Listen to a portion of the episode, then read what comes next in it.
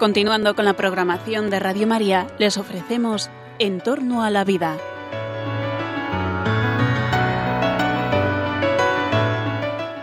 Es un espacio dirigido por José Carlos Avellán y Jesús San Román.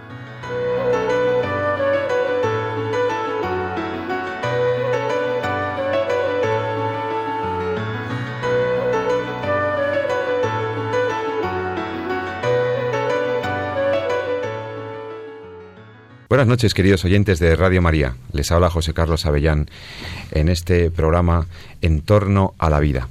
El programa que cada dos viernes intenta abordar los límites éticos, bioéticos de los avances científicos y tecnológicos.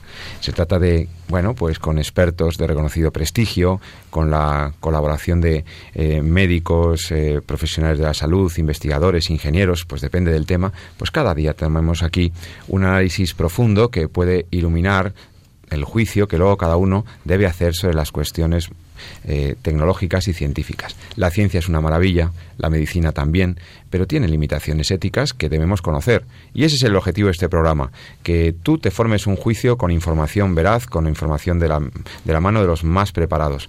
Para acompañarme en este empeño, como todos ustedes saben, tengo siempre aquí al gran conductor de este programa, el doctor Jesús San Román. Buenas noches, Jesús. Pues buenas noches, Pepe, encantado de nuevo. Jesús, médico, profesor universitario y, como saben, uno de los mejores bioeticistas que hay en España, de los expertos en bioética. Hoy tenemos un tema muy interesante que nos trae Jesús a propósito de una noticia que tiene que ver con la vida humana en formación, con los embriones que se producen o con los embarazos más bien que no se quieren producir y ahí tenemos el tema de la anticoncepción, los anticonceptivos. Hoy vamos a hablar un poco de anticoncepción de emergencia, eh, a la luz de algunas noticias que salían pues esta misma semana en los diarios de en la prensa general y en alguna prensa especializada eh, a propósito de las eh, estadísticas del uso que hacemos en España, que hacen en España las mujeres de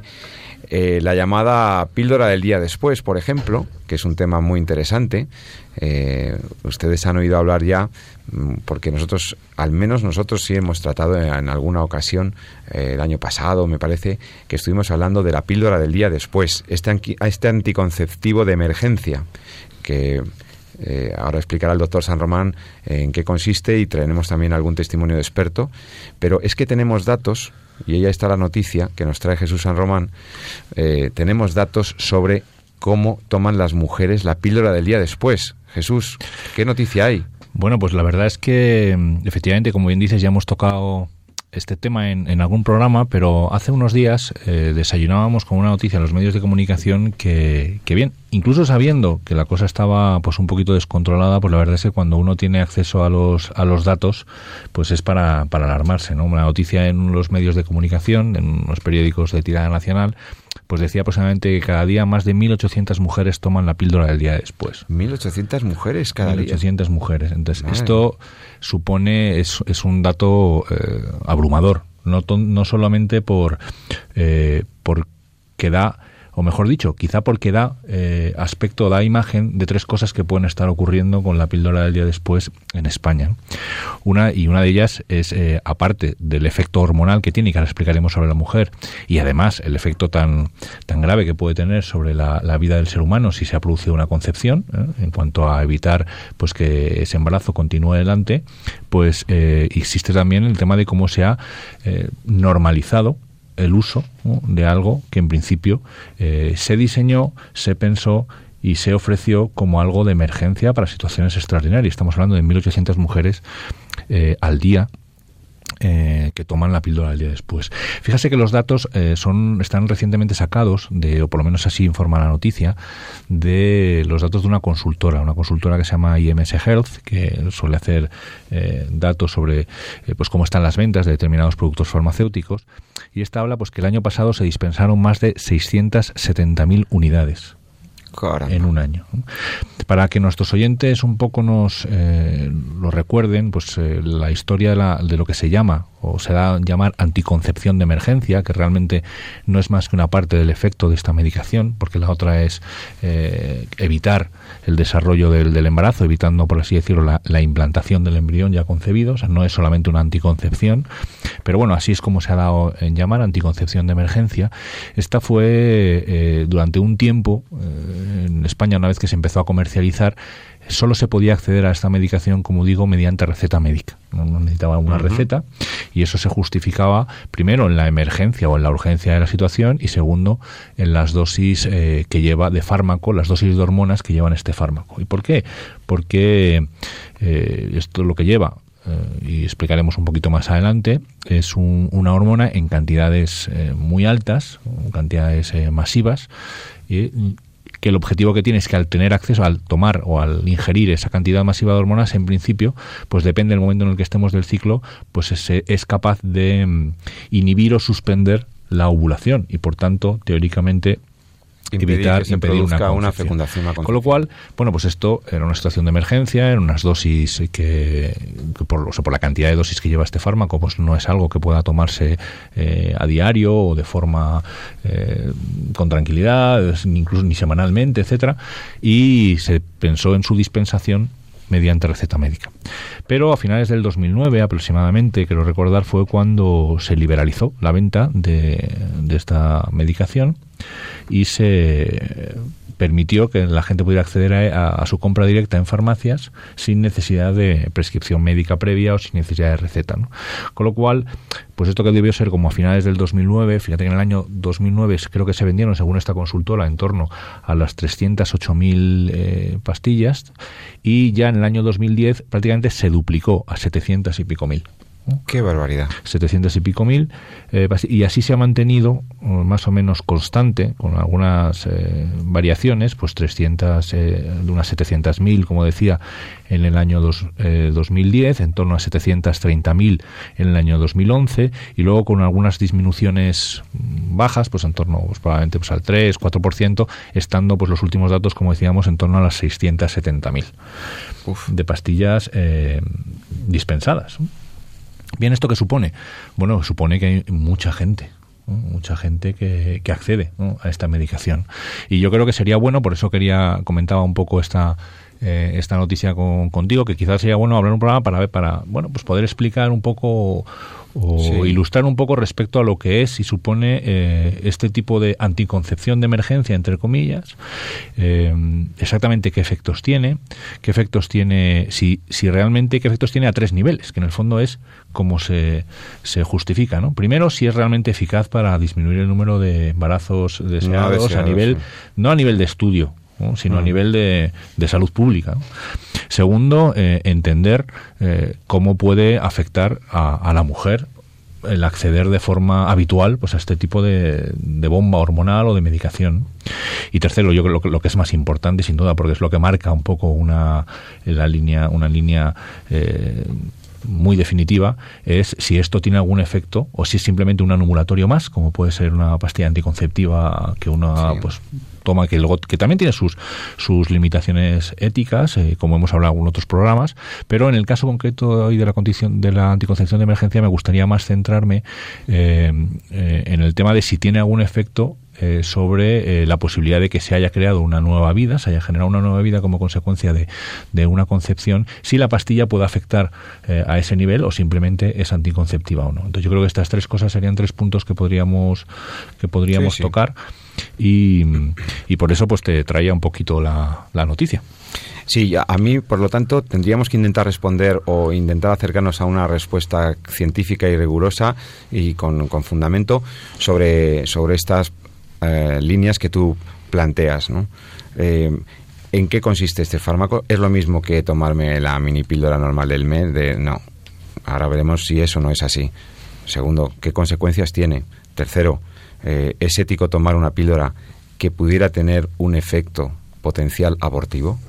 Que tiene en su composición la capacidad, no ya de evitar el embarazo, sino de que si el embarazo ya se ha producido, causar eh, que el embrión se pierda porque no anide, le impide la, la, anidación y por lo tanto que continúe el embarazo. Puede, puede una chica tomar un fármaco anticonceptivo creyendo que es simplemente un anticonceptivo y que no le informen, que no le digan que puede tener un efecto abortivo. La ciencia ha clarificado ya esto del efecto abortivo del levonorgestrel. Oye, si te parece, Jesús, para intentar aclarar estas cosas, ¿qué te parece si le preguntamos a, a un experto, a un farmacéutico, a los que están en, en, el día a día con la dispensa de los fármacos, de los anticonceptivos y además alguien que ha estudiado esta, esta cuestión concreta de la píldora del día después.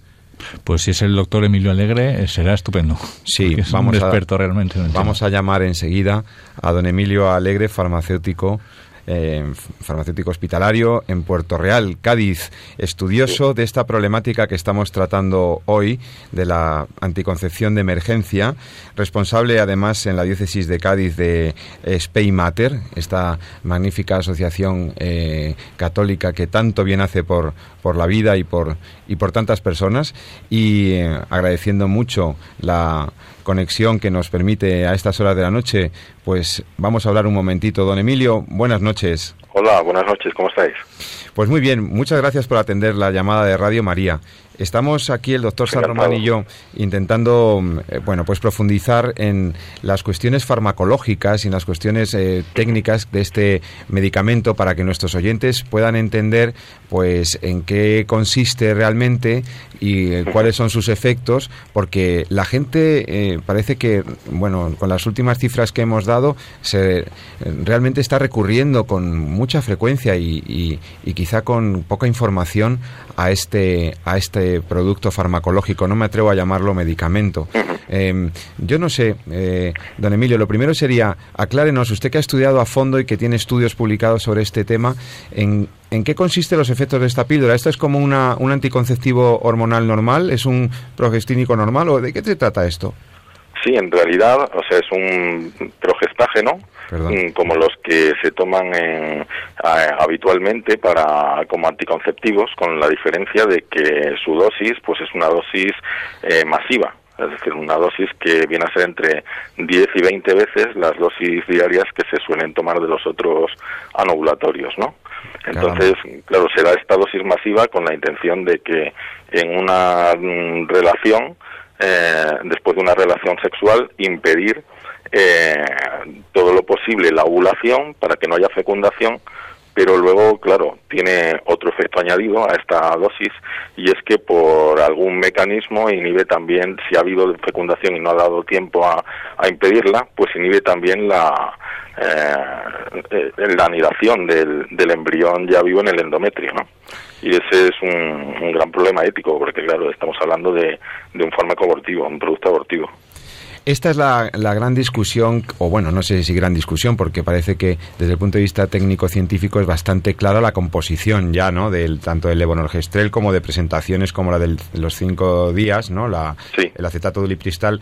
O sea, en ambos casos tendríamos una píldora que la mujer toma eh, y que tiene ese doble ese doble efecto, puede tener ese doble efecto, ¿no? La, la, toma con intención anticonceptiva pero claro, dependiendo del momento del ciclo en el que se encuentre la mujer, puede, podría tener un efecto abortivo. ¿Esto ya está claro, técnicamente? Esto tenemos... Eso ha estado muy cuestionado. O sea, en el, al principio, en la, cuando salió el levonorgestrel, eso estaba clarísimamente incluso incluido en la ficha técnica del medicamento, que funcionaba como anovulatorio, es decir, impidiendo la ovulación, pero que cuando no conseguía impedir la ovulación actuaba por un segundo mecanismo, incluso por otros que, eh, que se desconocían, pero por un segundo mecanismo que era impedir la implantación, ¿no? Lo que pasa es que, claro, luego se vio que eso supuso unos problemas éticos muy grandes. Eso hacía probablemente perder ventas a la compañía y entonces se retiró de la ficha técnica. Y mm. hubo grandes discusiones en torno a esto. Mm, sobre todo, claro, eh, amparadas desde sectores proclives a, la anticoncepción de emergencia y de la propia industria farmacéutica, ¿no? Oiga, Emilio, es que si entonces, si yo como usuaria del fármaco no tengo toda la información, en realidad estoy tomando algo, mm, eh, mi consentimiento a la, ingesta de ese fármaco no está bien, no está bien informada, y si me están ocultando información o un riesgo o una posible acción de ese fármaco, esto es una cosa muy grave, ¿no? Sí, y de hecho incluso eso también está estudiado, es decir, se, se hizo un estudio en mujeres españolas sobre si se les preguntaba si el hecho de que este producto tuviera un efecto eh, por fecundación sería relevante para si ellas se lo tomarían o no y la mayoría decían que para ellas sí que era relevante. O sea que realmente mm, pues eh, se debería dar una información que no se está dando que en muchos casos se está ocultando o que incluso se está haciendo juegos de palabras para hacer creer que no es abortivo, ¿no? Por ejemplo, se dice en, la información que da el Ministerio pública sobre esta píldora y en algunos carteles que no es abortivo, pero considerando que el embarazo empieza en la implantación. Anda. O sea que la, sigue un poco la doctrina constitucional, ¿no? Que hay vida humana desde no la consideran que existe embrión antes de la implantación, ¿no? Entonces, claro, eso ah. es un, eso induce a error. Eso es un juego de palabras para tratar de llevar un poco a la gente donde se quiere, ¿no? Ese es un tema muy claro. Usted como farmacéutico, como estudioso de las ciencias biomédicas y de este, de este en concreto de este fármaco, eh, ¿a usted qué le parece que se haga esa distinción en, la, en el desarrollo de... ¿Le parece justificada científicamente que se haga esa distinción? Porque, vamos, que se diga que la mujer realmente está embarazada a partir de qué, de la anidación o de qué estamos hablando, de qué estamos hablando, ¿no? no entonces, ¿qué hay antes de la anidación? Esas dos semanas antes, ¿qué, qué había? ¿No, ¿No había nada? ¿O, es que, Hay el mismo embrión antes de la anidación que después de la anidación, como todos sabemos, ¿no? Científicamente, pues ahí no hay una diferencia cualitativa entre el embrión antes y después de la anidación y desde luego éticamente pues todo el mundo sabe que que lo que le importa es si hay un, un nuevo ser humano ahí existente o no, esté anidado o no, un embrión ya o no. A nadie se le ocurre éticamente ponerse en límite en la anidación, todo el mundo se lo pone en la concepción, ¿no? y claro, por eso pues hay que disfrazar un poco las cosas y hacer todo todo este juego de palabras para hacer creer pues que que no tiene ese efecto cuando sí lo tiene y cuando se reconocía desde el principio en la ficha técnica además. Es importante lo de los tiempos en el uso del fármaco entonces, no solamente por el momento de la vida embrionaria en la que actúa el fármaco, sino también desde el punto de vista de su eficacia. Eh, probablemente es lo mismo tomarla tres días después de haber tenido la relación que tomarla el día anterior. ¿Tiene algún, la farmacodinamia o la eficacia de, del efecto an, es el mismo? Em, podemos, ¿Tenemos prueba de, de, cuál es el efecto en un momento y en otro? Sí, sí, sí, eso sí que está estudiado. Es decir, el efecto anovulatorio es bastante fácil de estudiar, ¿no? A diferencia del efecto antiimplantatorio que es mucho más difícil porque, claro, pues eh, ver cuándo un embrión se implanta y qué en proporción se implanta, en qué proporción se implanta es mucho más difícil. Pero la ovulación es mucho más fácil y se ha visto que, bueno, la píldora del día siguiente, la utilizada, la del lemonorgestrel, que es la que más se utiliza hasta ahora, pues impide la ovulación cuando se toma hasta un día antes de que suceda la ovulación. Pero en, en el día previo a la ovulación ya no consigue impedirla. ¿Mm? Porque claro, todos los desencadenantes hormonales que producen la ovulación pues ya están muy avanzados, ya la, eh, la situación del ovario pues está muy avanzada eh, ya preparado para la ovulación, por así decirlo, y es inminente. Entonces eso ya no hay eh, fármaco que lo pare, ¿no? Entonces cuando se toma en ese último día de antes de la ovulación, que además es el más fértil, entonces ya no consigue frenar la ovulación y entonces ya es cuando aparecerían los otros efectos que son los antiimplantatorios, ¿no? O sea que lo que han hecho es añadir una serie de sustancias que garanticen que realmente no se vaya a producir el embarazo en principio no deseado, porque por si acaso llega el momento en el que si el fármaco llega cuando ya es imposible impedir la unión del, del óvulo con, eh, con el espermatozoide, pues entonces que actúe sobre la pared endometrial o que actúe sobre el, el, cigoto ya, ya generado, ¿no? Sí, realmente es la misma sustancia, el propio levonorgestrel, el que tiene ese doble mecanismo. Ah, entiendo. Es decir, si se toma pues más de un día antes de la ovulación, consigue pararla, pero si se toma eh, pues cuando faltan menos de 24 horas para la ovulación o en el mismo día de la ovulación incluso, que también es, ahí hay unas cuantas horas de ventana fértil, pues ya no consigue hacerlo y entonces como tiene otros mecanismos, tiene otras acciones, porque es una hormona y las hormonas actúan a diversos niveles, pues esos mecanismos eh, consiguen frenar la implantación en, un porcentaje importante de casos. hemos calculado, mm, teniendo en cuenta los datos que hay de de capacidad de frenar la ovulación y de, y, de reducción de embarazos en los distintos días, que la mitad de los embarazos reducidos por la píldora del día siguiente aproximadamente serían por inhibición de la ovulación y la otra mitad sería por eh, inhibición de la, de la implantación del embrión, con lo que el embrión pues se elimina y muere, ¿no? O sea, estaría al 50% de su eficacia según el momento. Estaría igualmente. Y, y el nivel de concentración hormonal, eh, o sea, la concentración de levonorgestrel en las dos presentaciones comerciales más conocidas en España, Postinor, Norlevo, eh, es la misma, eh, porque siempre se ha dicho, es que Norlevo es una es una bomba, porque es una bomba hormonal, tiene una concentración. Los dos son lo mismo, ¿no? En, en este sentido. Sí, sí. Es verdad. Son dos marcas del mismo producto. Cuando la gente le dice a las chicas que van a tomar el, el levonorgestrel, el postinor, el que sea, eh, le dice no, ten cuidado porque es una es una bomba de hormonas. Eso, lo que están diciendo es algo tiene fundamento. Cuando le sí, es una bomba porque, como te he dicho, vamos, en el sentido de que es una dosis masiva, ¿no? Procurando hacer de, en forma de emergencia pues el efecto que hacen los anticonceptivos habituales durante eh, día a día, ¿no? Entonces la dosis es como 20 veces superior. El nivel de, de progestágeno es como 20 veces superior. Eh, y a usted, como farmacéutico, ¿qué le parece que se pueda dispensar en centros de servicios sociales y en, o, en, o incluso en farmacia, en oficina de farmacia, eh, sin prescripción facultativa, sin receta médica? a mí me, desde el punto de vista de la consideración del inicio de la vida ya me parece un, que no es aceptable, ¿no? Porque bueno, nosotros estamos para ayudar a las personas, ¿no? Y nuestros pacientes pues son tanto la persona que tiene ese problema de un de una posibilidad de un embarazo imprevisto que desde luego comprendo pues toda la, inquietud y la urgencia y tal los problemas de la situación pero también el embrión es un ser humano que hay que tenerlo en cuenta, ¿no? Y entonces ya incluso que se llegue a, dar sin receta y tal, pues me parece un disparate.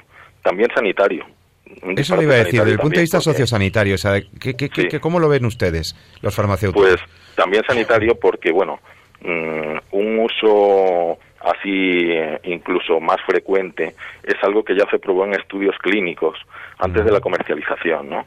Se probó a ver qué pasaba si se daban eh, esas dosis de formas repetidas, ¿no? Eh, de forma habitual, casi utilizado como anticonceptivo habitual, pues cuando se tenía una relación así eh, con posibilidad de embarazo, pues que se tomara, ¿no? Y entonces se vio que se disparaban eh, los problemas menstruales, hemorragias, dolores de cabeza, alteraciones relacionadas con, con un desarrollo hormonal, ¿no? Y entonces por eso se utilizó solo como anticonceptivo de emergencia en situaciones puntuales, ¿no? Claro, eso pues la posibilidad de que ese uso se haga mucho más frecuente cuando se da sin receta pues aumenta, ¿no?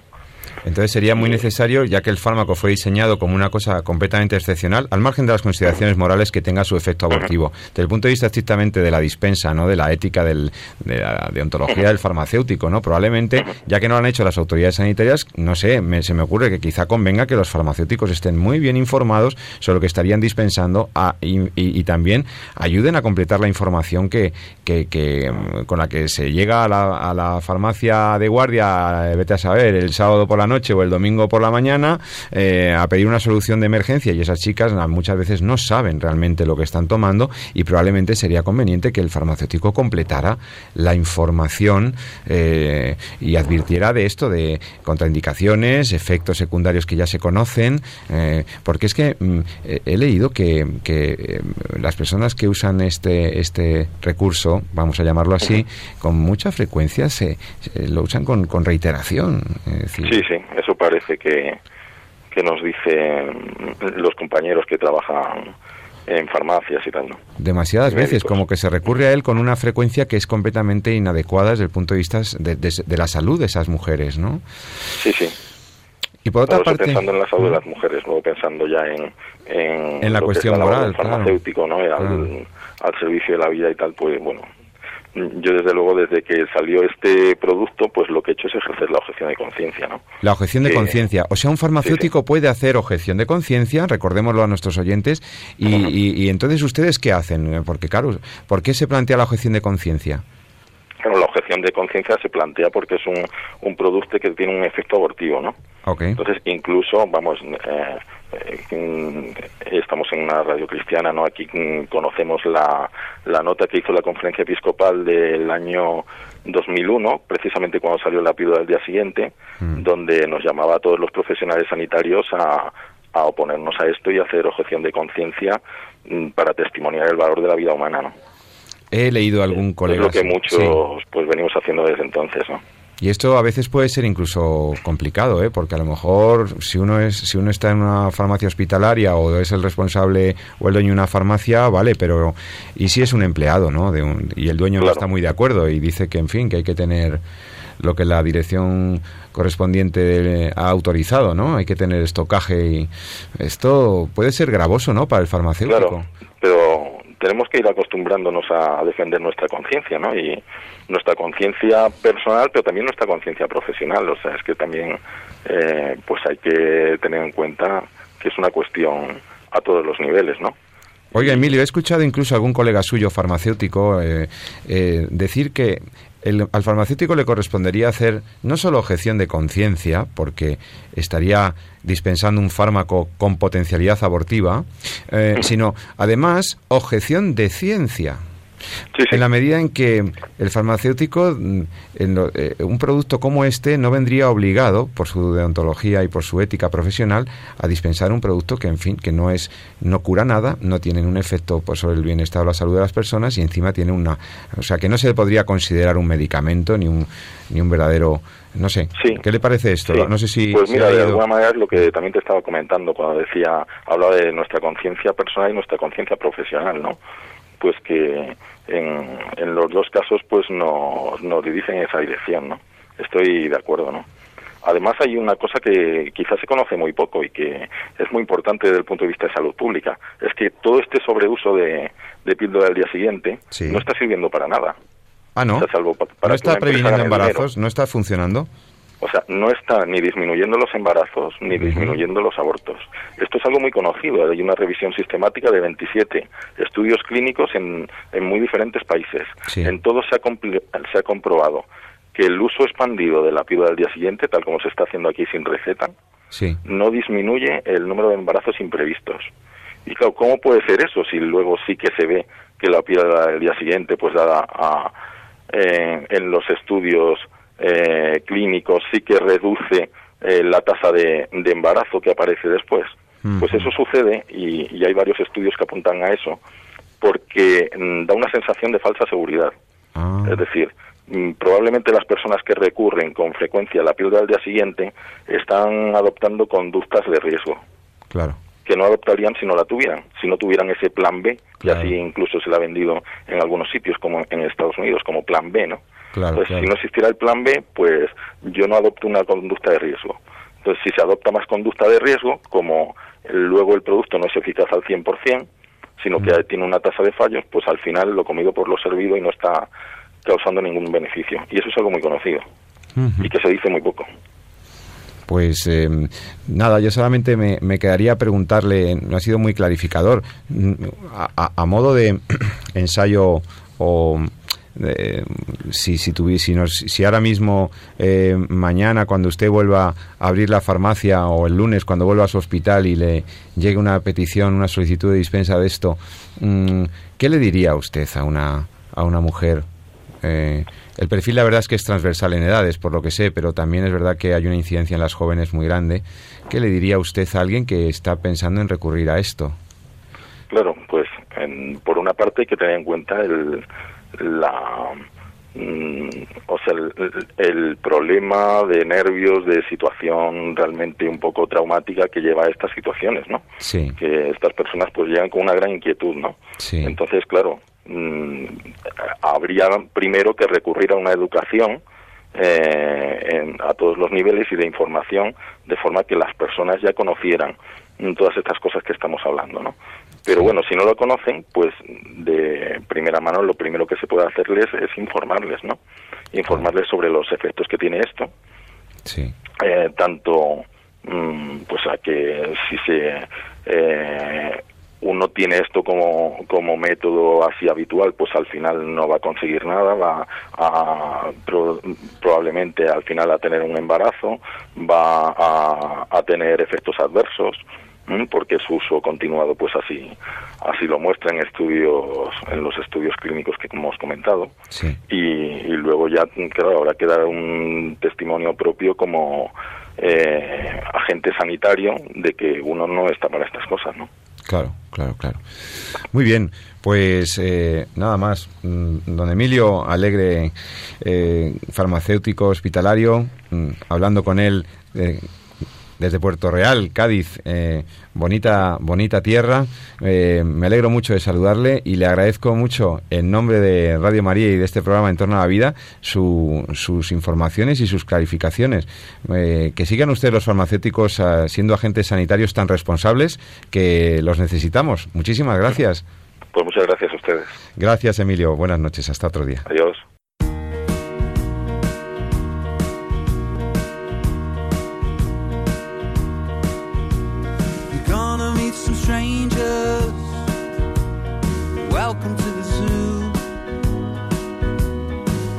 Of disappointments, except for one or two.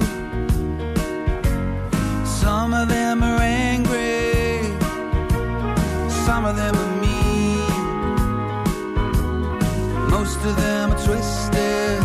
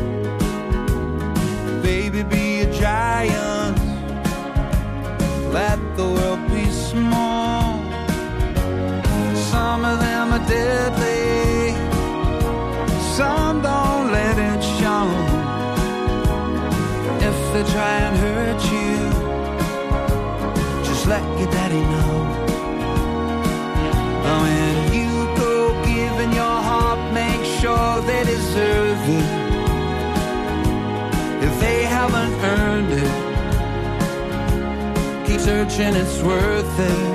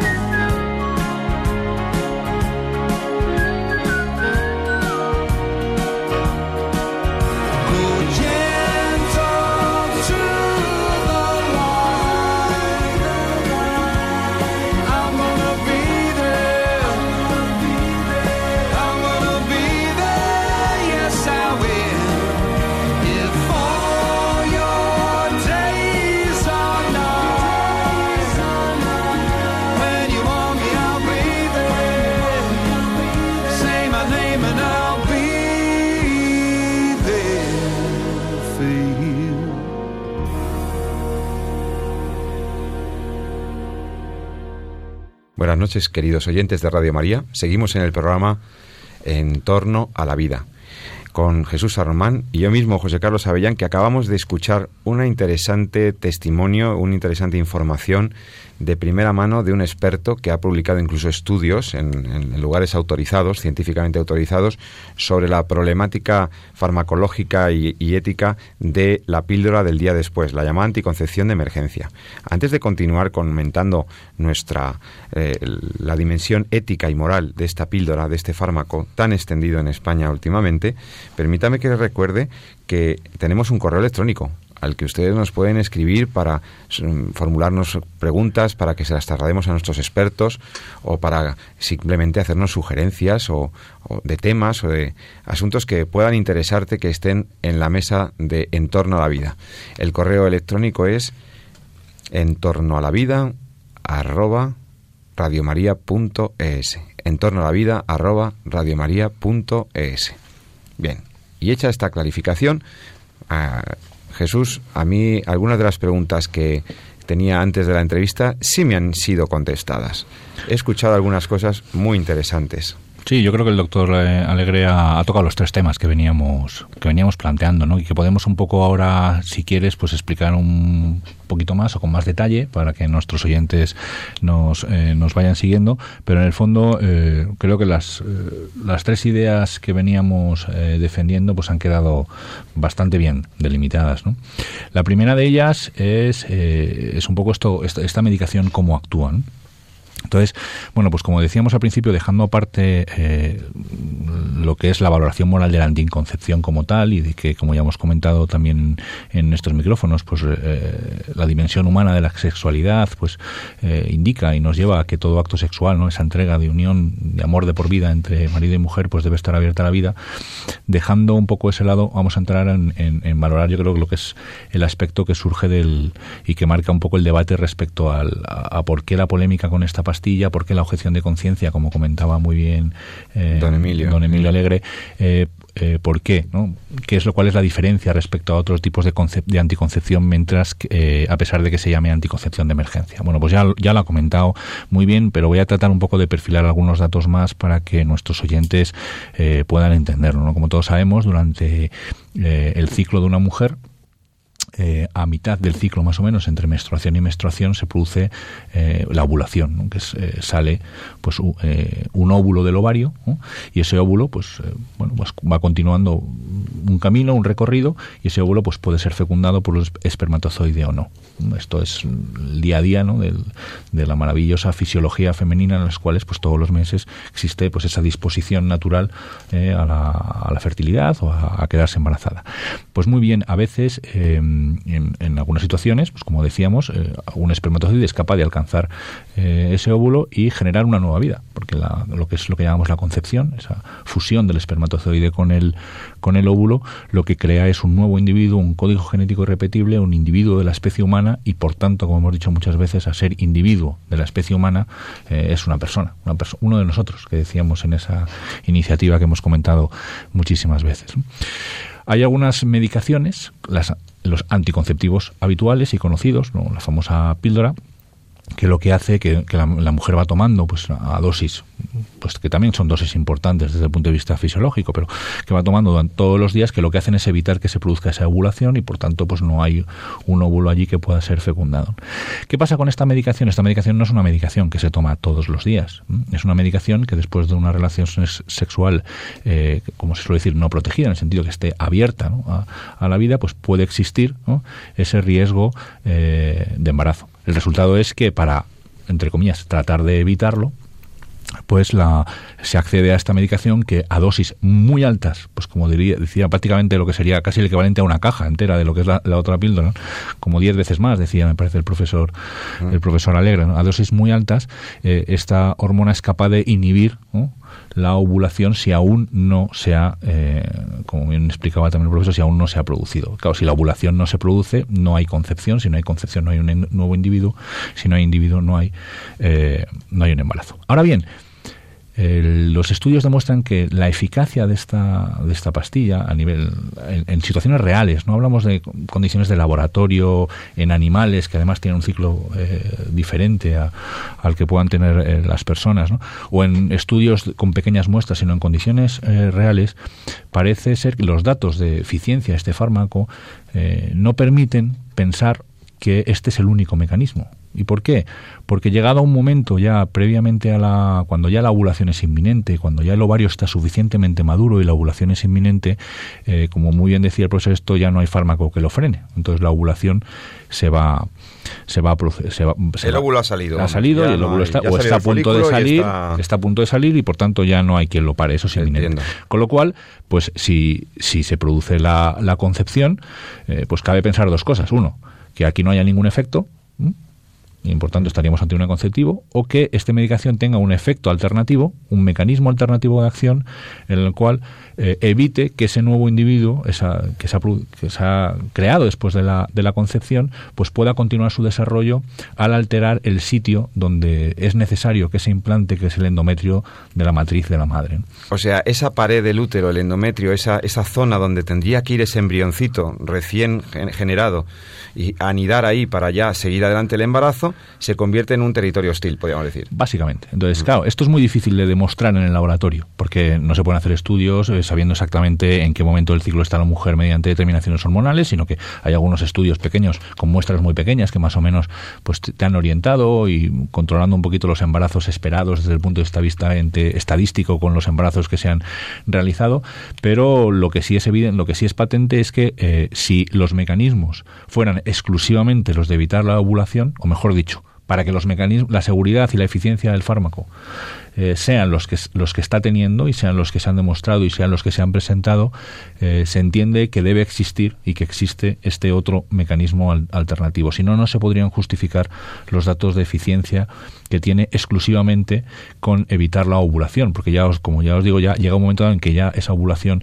eh, no es no, no se puede evitar y sin embargo el fármaco parece que sigue teniendo eh, o, eh, o plantea un cierto efecto eh, post-ovulatorio que sería ya si hubiera un efecto abortivo. un efecto antiimplantatorio. O sea, estamos, eh, cuando habláis los médicos los, o los ginecólogos, los expertos de efecto antiimplantatorio, lo que estamos diciendo, digámoslo muy claro, es que tú te habías tomado una píldora para evitar el embarazo, pero como se ha producido ya, que ha llegado tarde, o lo que sea la píldora, entonces, por el momento del ciclo en el que estás, ahí lo que hay es un aborto. Claro, pero es que esto lo comentaba, lo comentaba muy bien también el profesor Alegre al principio de la entrevista, eh, cuando decía que, que aquí hay un juego de palabras muy interesante, muy interesante si no fuera trágico, vamos, quiero decir, Mm. Claro. desde el punto de vista...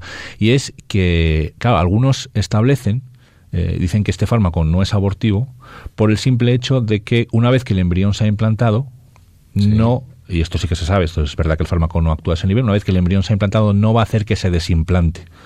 ¿vale? Esto es lo que hace, por ejemplo, la, la mifepristona, la famosa RU486, que es la píldora abortiva como tal, Sí. que es así, es así, arranca, por así decirlo, al embrión de la implantación. ¿no?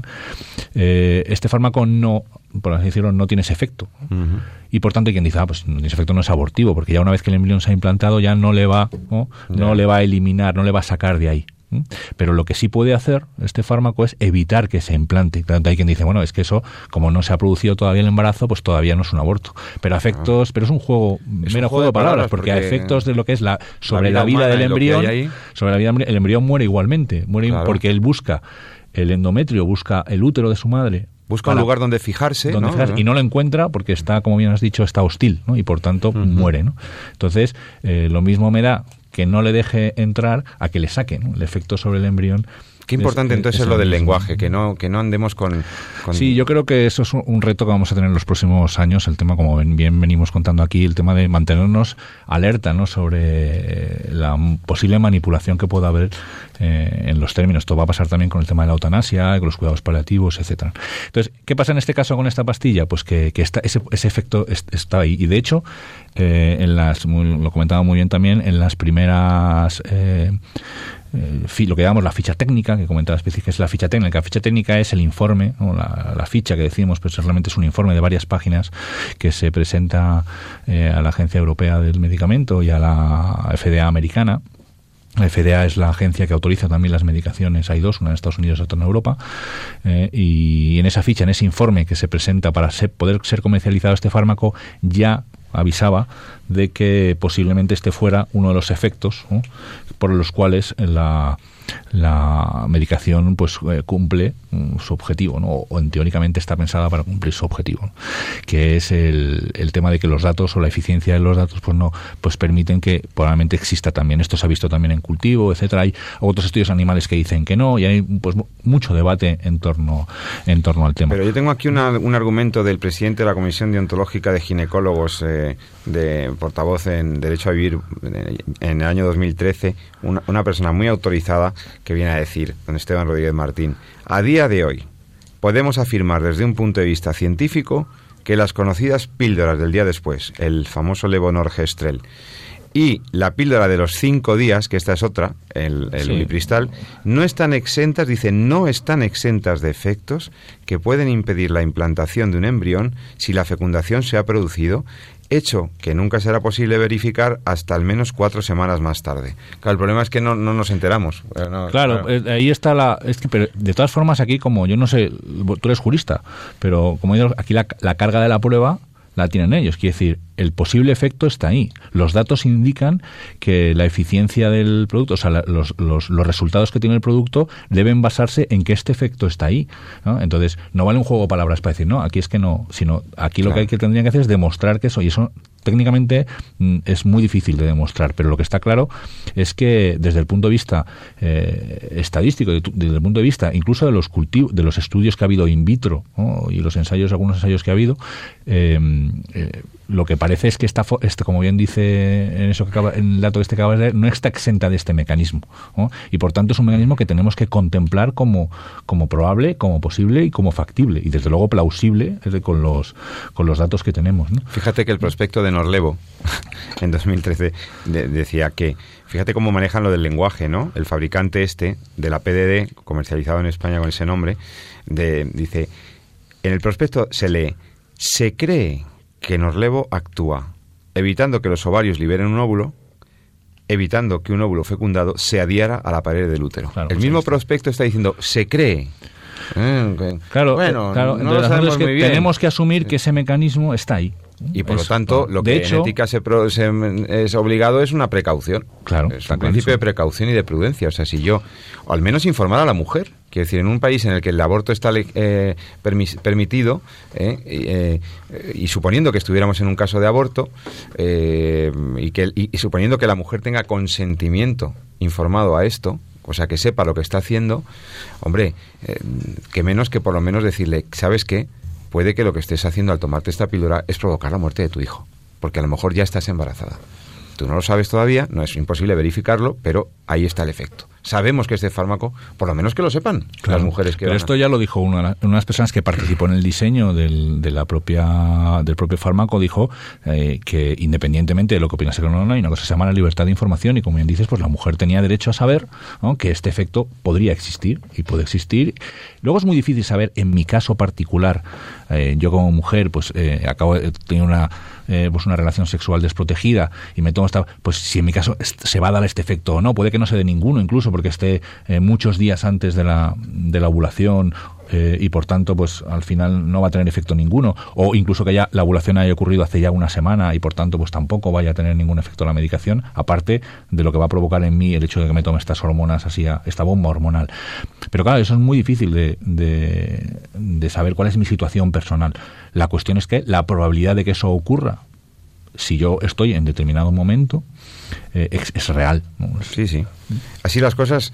eh, oye, el- no estamos hablando de, teorías o de tal. Ya está demostrado que puede tener este efecto. Por lo tanto, hombre, un poco de responsabilidad, ¿no? Yo estoy convencido de que las mujeres son mucho más responsables de lo que quieren o pretenden decirnos eh, algunos eh, divulgadores de estos fármacos que estarán ganando muchísimo dinero con estas ventas brutales, abocando a los jóvenes, sobre todo, a, a una sexualidad mm, que no tiene, o sea, que no tiene esa responsabilidad a priori, ¿no? Esa responsabilidad de decir, mira, mm, yo no debo tener este tipo de relación. Vamos a, dar, vamos a, ahora no podemos meternos en lo que deberían ser las bases verdaderamente humanas y personales de una sexualidad adecuada, eh, conforme a, lo que es la persona, a la felicidad de las personas. Sabemos que se ha banalizado la sexualidad y sabemos que los jóvenes van eh, y demasiadas personas van a la relación sexual eh, sin eh, pues eso pues de cualquier manera como si fuera una cosa estrictamente biológica por apetencia sin un sentido personal y trascendente de lo que están haciendo.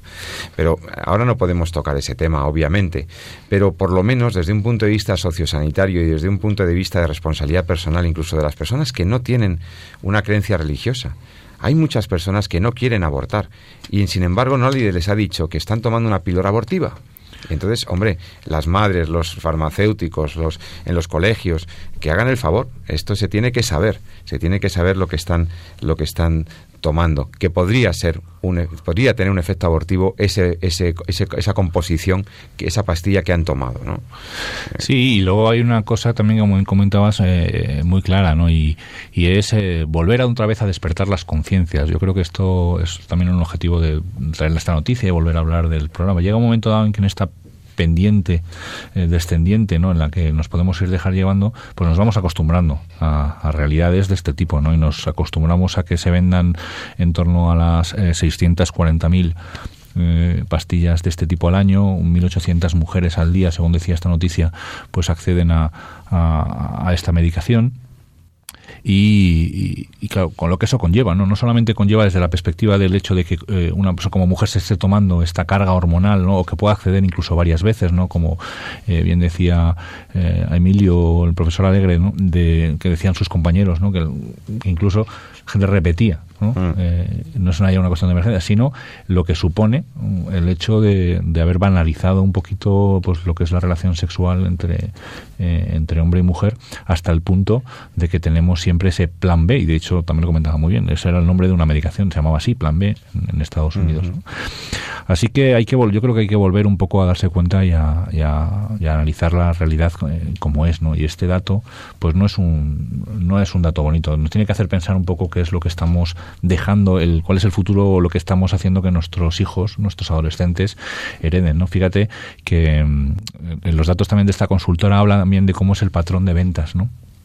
En el, a lo largo del a lo largo del año y efectivamente pues el patrón de ventas eh, va cambiando no entonces alcanzan sus picos en los meses de julio y agosto disminuyen en los meses de febrero no es decir no parece que esto sea eh, una cuestión de una anticoncepción de emergencia como en su momento se nos quiso vender no sino que parece que es realmente se está instalando en los hábitos de eh. conductas sexuales y pretendidamente responsables porque esto no es una esto no es responsable ni con lo que uno es ni con lo que uno hace. Está tomando una cosa que farmacológicamente es muy fuerte, médicamente es una cosa, eh, ya lo han comentado, y que, que, tiene muchos problemas morales y que encima puedo estar, puedo estar abortando. Hombre, esto no es sexualidad responsable, esto que me están contando, ¿no? Esto no, ni es una sexualidad humana, ni es, me parece crítico, esto me parece gravísimo. Pues bueno, pues yo creo que la, eh, siempre, como decíamos de, de jóvenes, en, en, ese pequeño, ese proverbio, dice, cuando uno eh, no aporta soluciones, eh, forma parte del problema. Entonces, bueno, yo creo que hay que simplemente llamar un poco la, llamarnos la atención a nosotros de, cómo estamos eh, educando ¿no? a, educación, formación y no solo información, también formación. Lo decía muy bien, claro, decía muy bien. Ya, llegado el momento en el que de, esa situación de urgencia, pues la, gente llega ahí a la farmacia con una crisis de nervio, etcétera. Pues bueno, ahí, pues obviamente hay que informar y adherirse a, la objeción de conciencia. Pero claro, no podemos llevar la, la, batalla ahí, ¿no? Justo ya cuando estás ahí al límite, ah, ¿no? Si no, esto hay que llevarlo mucho antes. Un poquito Los padres, por ejemplo, ¿cómo le no le puedes decir a tu hija, mm, pues tómate la píldora día después? No, no, no, no. O sea, le estás, estás abocando a tu hija a hacer algo gravísimamente inmoral. No, no, no, no, no. Es que debo velar por. No, no. El futuro de mi hija. No. No puedes recomendarle que tome un fármaco como este. Y demasiadas veces son las mismas madres, con poca información quizá, las que están induciendo a que resuelvan este problema. Es una cuestión básicamente de información. Lo que hay que tener, la idea básica es que, eh, eh, hombre, no es eh, una píldora que es como la RU486, como la mifepristona, que es abortiva Directamente, directamente claramente. y que se toma precisamente Sí. como uno de los métodos. Esta es la píldora abortiva por excelencia. Sí, Sí, es la que está, sí. la que la se RU utiliza, que llaman, sí. se utiliza direct- ¿eh? Esta es una que entre sus mecanismos puede tener. Puede tenerlo. Entonces, por tanto, pues lo que lo que mm, lo que hay que hacer precisamente es marcar esa distancia respecto a Diferenciarlo claramente, Claro. saber lo que hay, saber que no es una mini sobre todo no dejarnos cualquiera. engañarnos de que esto es una anticoncepción. Exacto, que es anticoncepción puede ir normal. mucho Cuidado, más allá de que eso, tiene muchas más cosas. Espero que esto haya quedado claro, yo creo que sí, y con pues con la esperanza de que mm, todas las conciencias de las personas, eh, esta llamada a responsabilidad que hacemos, pues que sirva y que haya servido para informar y conocer mejor estas situaciones, pues nos vamos a despedir de todos ustedes, eh, deseándoles como siempre que tengan un muy feliz fin de semana. Eh, feliz noche, Jesús, que, que descanses, que tengas feliz fin de semana. Pues muchas gracias a todos y un saludo. Muy buenas noches a todos. Les- si quieren, nos volvemos a escuchar en 15 días en Entorno a la Vida.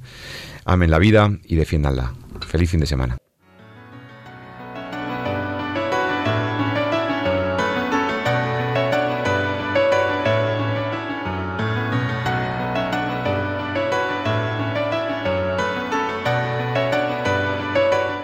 Han escuchado En torno a la vida con José Carlos Avellán y Jesús San Román.